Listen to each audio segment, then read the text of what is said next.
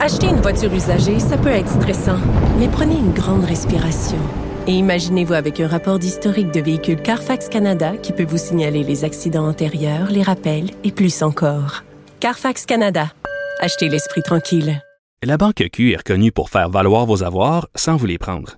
Mais quand vous pensez à votre premier compte bancaire, tu sais, dans le temps à l'école, vous faisiez vos dépôts avec vos scènes dans la petite enveloppe. Hmm, C'était bien beau. Mais avec le temps, ce vieux compte-là vous a coûté des milliers de dollars en frais, puis vous ne faites pas une scène d'intérêt. Avec la Banque Q, vous obtenez des intérêts élevés et aucun frais sur vos services bancaires courants. Autrement dit, ça fait pas mal plus de scènes dans votre enveloppe, ça. Banque Q. Faites valoir vos avoirs. Visitez banqueq.ca pour en savoir plus.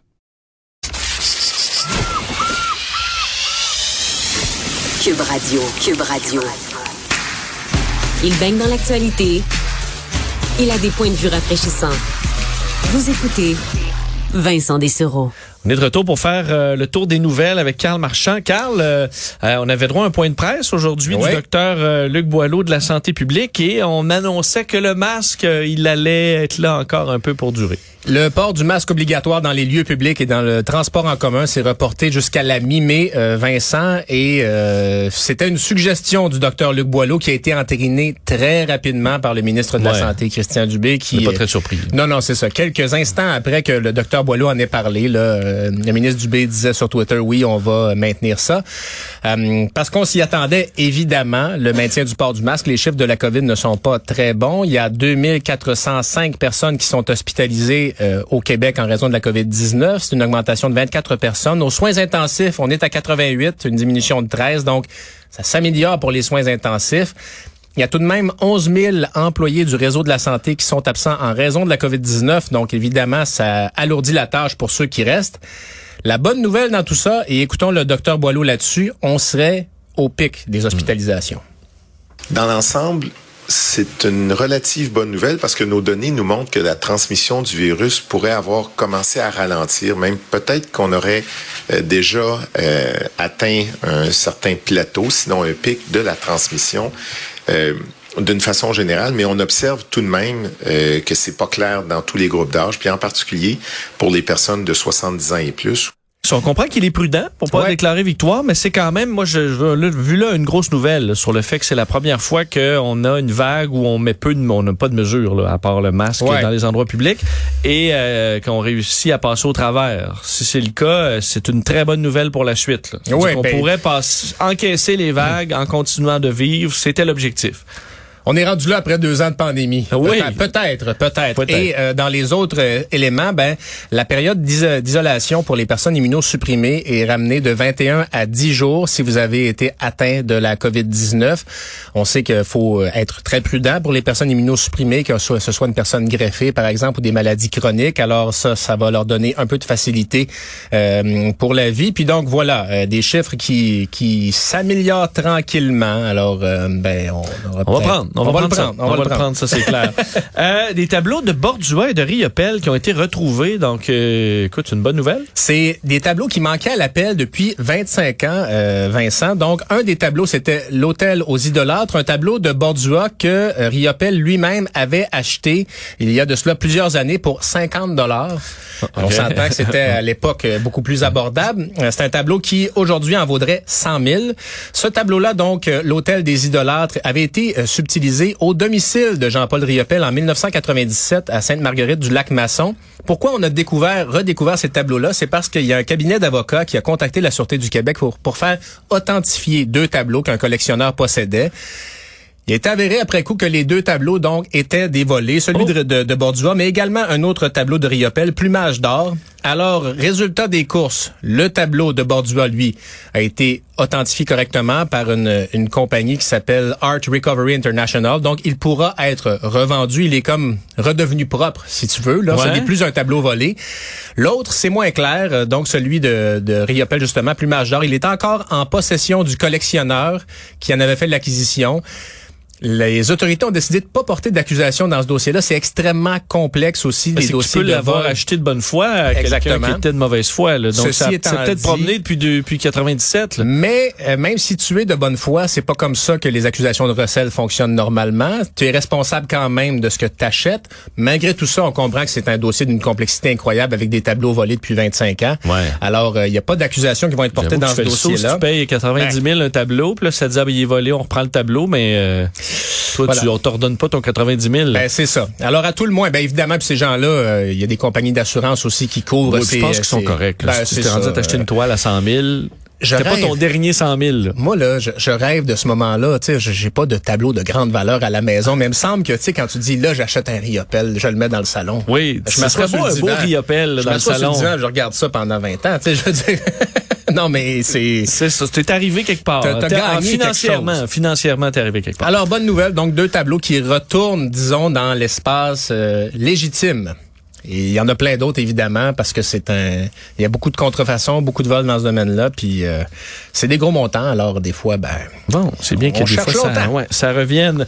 Euh, on retourne en politique pour parler de Véronique Yvon. J'en ai dit un mot avec Dominique Anglade tantôt parce que c'était un peu un concert d'éloge. Aujourd'hui, une députée respectée qui ne se représentera pas. Et Joliette, c'est un château fort péquiste, hein, Vincent, parce que on va retourner dans l'histoire. Le PQ, euh, l'élection de 76, avec René Lévesque, là, qui a mené euh, le Parti québécois au pouvoir, la première fois de sa vie, c'était Guy Chevrette qui était député là. Et il a été député jusqu'en 2007, Guy Chevrette. La circonscription n'a été adéquiste que pendant quelques temps, en 2007. Madame euh, Véronique Yvon a été élue pour la première fois en 2008, donc ça fait 14 ans qu'elle est députée. Elle dit qu'elle a besoin euh, de temps pour elle. Écoutons ce qu'elle avait à dire ce matin. que je vous annonce qu'après une longue et profonde réflexion, j'ai pris la difficile décision de ne pas solliciter un cinquième mandat l'automne prochain. Je fais ce choix à un moment où ma flamme et ma combativité sont toujours bien présentes, mais où elles sont accompagnées d'un besoin devenu irrépressible de trouver un espace de liberté et un espace de normalité. Madame Yvon qui disait les sondages ne m'ont jamais fait peur, donc c'est pas en raison de la baisse du PQ que cette annonce-là euh, survient. Puis bon, on avait euh, sollicité le chef euh, péquiste Paul Saint-Pierre Plamondon pour venir nous parler cet après-midi. Il était pas disponible. On, on imagine que c'est pas une très bonne journée pour le Parti Non. québécois à 9% dans les sondages après une deuxième place Un dans sondage Marie-Victorin. euh, de merde, puis un départ, euh, c'est tough. là. Et là, moi, la question que j'ai envie de te poser, as-tu, euh, si on joue un peu à la boule de cristal, est-ce que tu en vois d'autres s'en aller bientôt? Mais là, euh, parce que l'histoire, est- Véronique Yvon dit les sondages, ça me fait pas peur, et je, je- je- je suis d'accord, à- je, pense qu'elle elle dit vrai. Le problème, c'est que c'est beau de dire je vais être élu député, mais l'intérêt d'être ministre, d'avoir une possibilité d'aller au pouvoir, c'est quand même un moteur qui te qui, qui te fait faire tout ce que la politique te, te demande qui est, qui est pas toujours Ouais. facile. là.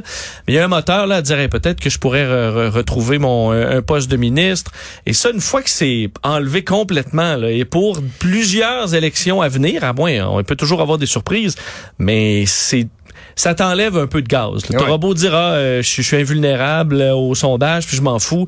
Il y a quand même ce moteur-là qui est plus là. Beaucoup de frustration, ouais, pour les députés des fois qui ont voient les limites de leur de leur fonction. Ceci étant dit, Véronique Yvon, elle a illustré justement le pouvoir d'une simple députée parce que c'est elle la mère de la loi sur l'aide médicale à mourir. C'est un travail transpartisan qui a été fait Oui. en bonne partie alors qu'elle n'était pas au gouvernement.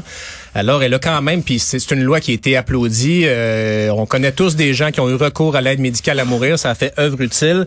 Alors comme quoi, pas besoin d'être ministre nécessairement pour faire avancer le débat. Mais ceci étant dit, c'est sûr que c'est des longues années, beaucoup de travail. Et, euh, et Carl, à mon avis, si on va faire un vox pop un peu partout dans la population, puis tu montres des photos de députés, il y en a plein que les gens pourront même pas associer au fait qu'ils sont députés, Ouais. d'autres que seront pas capables de les mettre dans un parti.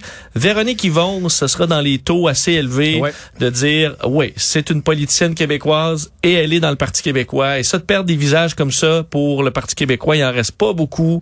Et c'est une, euh, c'est une perte qui va faire mal. Ouais, puis là, on se dit Pascal Bérubé, il va faire quoi? Est-ce que là, Pascal, il peut pas tout faire, là? Non Ben, c'est ça. là. Euh, alors, euh, va-t-il se représenter lui aussi? On sait qu'il Ouais. avait des, des majorités euh, quasi soviétiques dans Matane. Euh, mais bon. Hum? C'est c'est pas euh, c'est pas une Non, journée dans ma facile. tante, je pense pas qu'il est inquiet. euh, Non, non, non, il était Effectivement, pas elle est bien en selle. Euh, parlons des stars à cordes, euh, Carl, parce que dans les dernières heures, ce- c'est c'est revenu dans l'actualité. Parce que euh, ces fameux stores-là, on ne pourra plus s'en procurer au Canada. C'est fini les Star Accords au Canada à partir du 1er mai, Vincent. C'est quoi qu'on va avoir une petite tige? Écoute, Un là, moteur? je- tu pourras avoir, il y a le fameux modèle là, avec la tige, en effet, ou sinon il faut mettre des, des, des éléments qui retiennent les deux cordes ensemble. Pourquoi on abolit la vente de Ouais. Accords? C'est pour éviter les risques d'étranglement, Vincent. Parce que semble-t-il, selon Santé Canada, il y a un décès en moyenne d'un enfant d'un à trois ans par année au pays. Un enfant qui se serait étranglé dans un store à cordes. Ce que les autorités disent, c'est que ça prend à peu près 15 secondes pour perdre conscience par strangulation, puis à peu près 6 minutes pour perdre la vie? Ceci étant dit, dans le monde euh, des stores, il y a des gens qui disent, écoutez, ça fait 44 ans que je travaille dans ce domaine-là, j'ai jamais vu personne perdre la vie en raison d'un store à cordes. Mais est-ce que la corde, parce que c'est la corde qui se divise en deux? Oui, oui, c'est ça. C'est c'est la Ça fameuse fait- corde. Sauf qui- que si t'as fait pour qu'elle se détache, là, si tu tires trop fort, il y a Ben là, il y a des système, dispositifs, euh, mais bref, euh, je, je t'épargne tous les, les dispositifs Oui, qui oui. seront mis en place pour euh, pour justement répondre à ce dangereux euh, phénomène de store accord. Mais bref, ça couvre pas les domaines commerciaux? Non, ok. Donc, Ah, dans, le commercial, vous êtes correct. Euh, et même, tu dis, moi, j'ai pas d'enfant. Ouais. Je m'en fous. Je vais en avoir des stores accords. Non, on pourra pas t'en vendre non plus. Si un enfant passe par là. euh, Et je te rassurais, Vincent, en te disant que tu restes dans un pays visionnaire parce que le Canada est l'une des seules juridictions au monde Ah ouais, qui de applique avec une un- restriction sur les stores à cordes. Et là, maintenant, les fabricants de stores pourront te charger maintenant 20 000 de plus pour la, la, la version en- pas de corde. Ben là, l'autre enjeu, c'est ça, c'est que c'est comme un petit marché de Canada dans le, la- le monde, l'univers des stores, ce qui fait que les manufacturiers, c'est pas nécessairement intéressant de développer des produits spécifiques pour nous. Comme mon premier appart à Jonquière, tu cloues une, cou une couverte. Ah, ça, c'est, ça, c'est, ou un beau drapeau, là. euh, de- ah, du. Dieu. Ah. Ça marche, ça marche. Chronique décoration demain. Et euh, on peut on peut terminer en- sur CNN. Je veux que tu me parles quand même Eh de oui. CNN qui a fermé son service de streaming et ça vient juste d'arriver. Qu'est-ce qui se passe? CNN Plus, ça a été lancé le 29 mars. Aujourd'hui, CNN a, affirmé, a confirmé que ça prend fin le 30 avril, CNN Plus. Puis c'était, il y a des dizaines de millions de dollars qui ont été mis dans la création de ce service-là en ligne. Et un des éléments, Chris Wallace, là, le, le- le chef d'antenne célèbre de Fox News, on était allé le chercher Ouais, à Fox News à CNN. pour le mettre à CNN Plus. Il n'est pas dans la programmation télé, juste à CNN Plus. Eh bien, on a pris la décision de mettre fin à ce service-là. Faut dire que depuis qu'on a lancé ça, euh, Warner Bros. Warner, Warner Media a fusionné avec Discovery qui offre déjà beaucoup de services de streaming, de vidéos en continu comme ça. Donc, est-ce qu'on veut faire des économies d'échelle? Chose certaine, si les abonnés avaient été au rendez-vous de manière euh, fabuleuse, Ouais, on on, aurait pas enlevé, probablement poursuivi l'aventure. Alors, euh, comme Donc quoi... pour les deux ennemis, Trump et CNN, les deux ont des flops technologiques parce Ouais, que le, ben oui. le, le- le réseau social de Donald Trump. C'est pas... euh, euh, c'est une bonne place pour aller lire des copies de tweets, semble-t-il. Oui, exact. Qu'on qu'on peut retrouter. C'était ça, les, les de M. Trump. On revient. Merci, Carl. Ne ratez plus rien. Cette émission est aussi disponible en balado sur l'application ou sur le site cube.radio. Euh, dans les euh, bon ceux qui connaissent bien la nature, je connais des randonneurs moi qui ont eu l'occasion d'apercevoir euh, de leurs yeux des caribous forestiers. C'est une vision assez rare pour nous qui sommes en ville. Alors un problème qui nous apparaît des fois bien bien lointain, mais pour ceux qui ont vu euh, ces, euh, ces ces animaux majestueux, il y a un sentiment on dit assez fort parce que j'en connais moi ceux qui sont allés ils deviennent automatiquement grands défenseurs de ces animaux-là Euh, et c'est une source de tension euh, au Québec la survie des, euh, des caribous forestiers Euh, et Ottawa prépare un décret afin de les protéger au Québec, ce qui fait pas plaisir au gouvernement du Québec parce que là c'est Ottawa qui s'en mêle. Euh, Il y a des dossiers au fil des ans là, leur protection ça a été compliqué parce qu'on veut les protéger, mais il y a des coûts économiques, il y a l'économie à travers ça, des projets euh, de développement aussi qui se heurtent aux, euh, aux animaux. Pour en parler, on rejoint tout de suite le biologiste, directeur de la conservation, Société pour la nature et les, euh, et les parcs, euh, Pierre-Olivier Boudreau, qui est en ligne. Monsieur Boudreau, bonjour. Bonjour. Euh, donc, fait un long euh, laïus quand même parce que c'est c'est pas faux et vous devez trouver que des fois euh, les, le Québécois moyen s'intéresse peu aux caribous forestiers, mais quand on a eu ce contact-là avec cette nature sauvage, souvent la perception change? Ouais, ben c'est une espèce qui, qui, qui, qui, est forte symboliquement, elle est quand même sur nos pièces de 25 sous. puis c'est une espèce qui est aussi pour les pour les Premières Nations est super importante. En fait, ça a permis aux Premières Nations de survivre. Euh, les, les Inuits, entre autres, étaient totalement dépendant du caribou. Fait que je pense que c'est une espèce qui, qui, a une force symbolique au Québec. Puis nous autres, ben, les, les groupes environnementaux, on s'intéresse à cette espèce-là, pas parce que parce que qu'elle est belle puis qu'elle est poilue, c'est parce que, en protégeant le caribou, on, on, se trouve à protéger toutes les autres espèces qui vivent dans le même habitat, la forêt boréale. C'est ça, parce que, parlez-nous un peu de... de... caribou, on fait une pierre de coups. Ouais, parlez-nous un peu de ce lien-là, parce que c'est des écosystèmes fragiles et euh, protéger le caribou, c'est protéger l'écosystème au complet.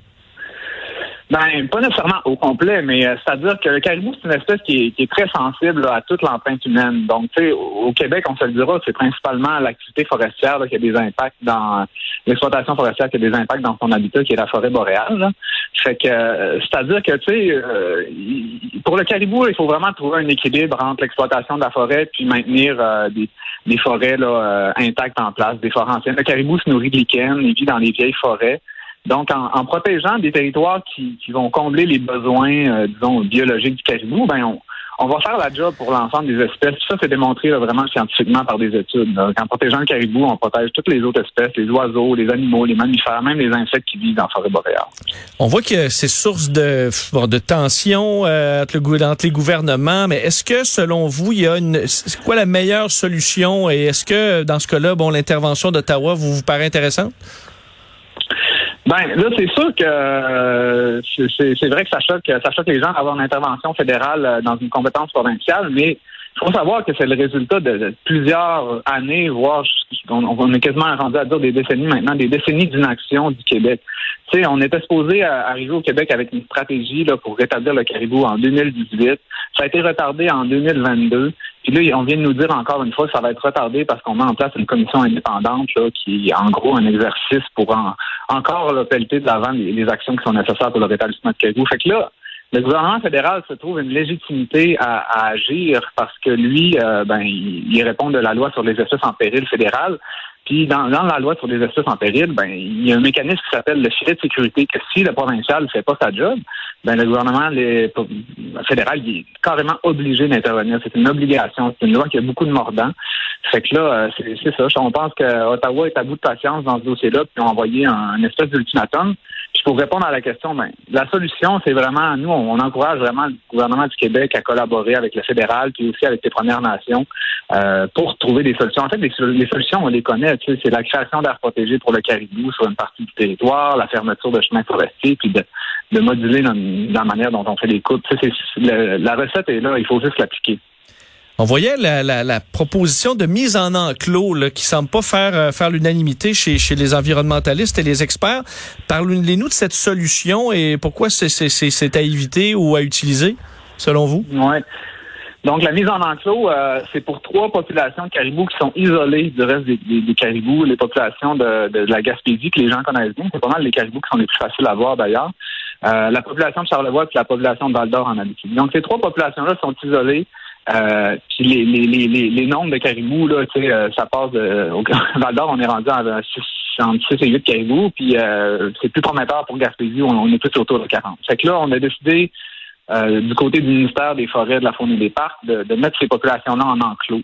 Ce qui peut être nécessaire, mais euh, c'est un peu comme euh, c'est un peu comme mettre de l'eau dans un bain dans lequel il y a un trou. Parce que si on met des enclos puis que dans 10, 10, 15 ans, je sais pas, on, remet les caribous dans leur habitat puis qu'on n'a pas réglé le problème de l'habitat, des, des, coupes forestières qui sont trop omniprésentes, des chemins forestiers qui sont trop omniprésentes, qui favorisent les prédateurs du caribou, ben, on, est en train de jeter de l'argent par les fenêtres. Dans le fond, on est en train de mettre des caribous en enclos, euh, de les priver de leur, de leur habitat naturel, puis au final, ça donnera absolument rien si on ne prend pas les mesures pour l'habitat. C'est vraiment ça l'important. Oui, parce que quand on voit quand même les nombres, euh, c'est pas gros là, la, population à certains endroits. Des, une population en santé de caribou, ce serait euh, ce, serait quoi? Est-ce que c'est on, ben parle vraiment de beaucoup plus de, de, de, caribou parce que la population est vraiment minime? Oui, mais ce qui arrive là, quand on a des populations qui tournent autour de 30, 40 individus, qu'on on se ramasse avec un problème euh, génétique, on se ramasse avec un problème un peu de, consanguinité, si on veut faire un parallèle avec mhm. euh, les, humains. Là. Fait que, euh, tu sais, il va falloir penser même à réintroduire des caribous pour ces populations-là. Tu sais, quand on a une population qui tourne plus autour de 250, 300 et plus caribous, là, on est dans une situation où il peut. Puis, le fait que les populations soient isolées aussi, ça amène aucun apport génétique dans cette population-là. Fait que dans des situations comme ça, en fait, il faut pas se rendre là. Il faut pas se rendre à des populations isolées. Il faut agir en, amont idéalement. Fait que pour la population de la Gaspésie qui est encore en, quand même en bon, disons, euh, vraiment au seuil de l'extinction, mais qui a une certaine santé, ben, nous, on suggère là, avec des experts de réintroduire des caribous, euh, mais surtout de s'attaquer au problème de, de, la destruction de son habitat. Est-ce que parce que je, lisais un texte de ma collègue Emmanuel Latraverse plus tôt cette semaine qui parlait un peu de la, de la situation euh, économique où, euh, où, des fois la population allait se, se, peiner de la perte de rhinocéros blancs, mais on a des espèces chez nous ici qui sont en danger, euh, mais que ça coûte cher là, parce qu'on a entre autres des projets, euh, on sait dans le cas de donner l'exemple de Val d'Or, un projet où on aurait dû par exemple dépenser 156 millions sur 50 ans, sacrifier des, des, des bon plus d'une centaine d'emplois pour 17 bêtes. Est-ce qu'il faut quand même aller là à un moment donné à dire ben il faut il faut les sacrifices il faut les faire puis on n'a pas le choix? Ben, c'est sûr que pour certaines populations, si on veut maintenir les individus eux-mêmes, euh, si on parle si on pense à la population de Val d'Or, euh, on peut peut-être les maintenir dans des entours, mais c'est vraiment maintenir en vie des, des bêtes. Là, on peut pas parler d'une population. Fait que euh, oui, c'est des gros coûts économiques. Nous, ce qu'on dit à la SNAP, c'est qu'il faut vraiment agir. Euh, il faut, faut, faut, penser aussi aux autres populations qui vont devenir isolées prochainement. Je pense à la population du Pic-Morgan qui est située sur la côte nord, euh, que les Inuits de travaillent à protéger. Il va falloir investir notre argent aussi dans les populations. Euh, euh, dans les autres populations, pas juste celles-là qui sont isolées et qui sont au seuil de l'extinction. Fait que oui, il va y avoir des choix à faire. Euh, c'est pas nécessairement facile. ça veut pas dire qu'on jette le torchon pour des populations comme Val d'Or, Charlevoix. on peut continuer à maintenir leur habitat. Puis éventuellement, euh, les caribous, euh, la nature va faire son sa job. La, nature va, les caribous vont recoloniser le, le territoire quand il va être propice. Fait que euh, ça, ça coûte beaucoup moins cher. Hein. Ça, quand on passe par des solutions euh, avec la nature, ça nous coûte beaucoup moins cher. Puis quand on agit en amont aussi, ça coûte beaucoup moins cher. Euh, en terminant, parce que on a parlé du lien direct avec l'industrie forestière, est-ce que quand même le, portrait global, selon vous, de l'industrie, est-ce qu'il est, est-ce qu'il y a eu des grands changements faits à travers les décennies au Québec pour essayer de faire mieux Est-ce que l'industrie est quand même respectueuse de l'environnement Il y a encore de gros trous à travers ça? Euh, c'est une grande question euh, pour répondre en quelques minutes, mais c'est sûr qu'il y a eu des améliorations depuis la commission coulante. Il y a eu des réductions de volume. Euh, on essaie de moderniser aussi la manière dont on consulte les gens. C'est loin d'être parfait. Il y a encore des, des, des, gros problèmes. Là. On le voit d'ailleurs aujourd'hui, il y a une nouvelle qui est sortie là, sur la côte nord des manigances entre le ministère et l'industrie.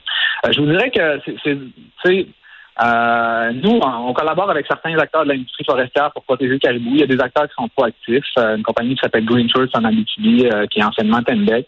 Euh, il, y a, il y a des compagnies qui sont prêtes à collaborer. Il y a d'autres, il y a d'autres avec lesquelles c'est plus difficile. Euh, mais chose sûre, là, on a vraiment un manque de, de, de leadership, de, on a vraiment une espèce de comment dire de paresse du côté du, ministère des Forêts, de la Faune et des Parcs, qui est supposé euh, s'occuper de notre faune. nous, en fait, on propose même que le ministère soit aboli, que la faune et les parcs aillent au ministère de l'Environnement, puis que les forêts aillent leur ministère avec, disons, avec un ministère de l'Énergie et des Ressources naturelles, qui est un ministère économique. Il va falloir commencer à, des, penser à des solutions comme ça pour régler ce problème-là, parce que tous ces mandats-là, au sein du même ministère, euh, on n'y arrive pas. Le ministère n'arrive pas à concilier ces différents mandats-là, puis c'est toujours euh, c'est toujours le volet forêt, foresterie qui, nous, on dit à la, à la blague là, que c'est rendu, c'est plus le ministère des Forêts, c'est rendu le ministère de l'Industrie forestière. Hmm. Fait que euh, c'est, ça. C'est, des enjeux, on le sait, qui sont pas faciles à régler, mais là, il va vraiment falloir agir si on veut s'assurer qu'on rétablit euh, le caribou au Québec, là, qui est une exigence euh, de nos lois. Ouais, qu'on a fait en, votant nos lois. Et on voit que le, fédéral s'y intéresse. Pierre-Olivier Boudreau, merci beaucoup d'avoir été là aujourd'hui. Ben, ça fait plaisir. Merci de l'invitation. Au revoir.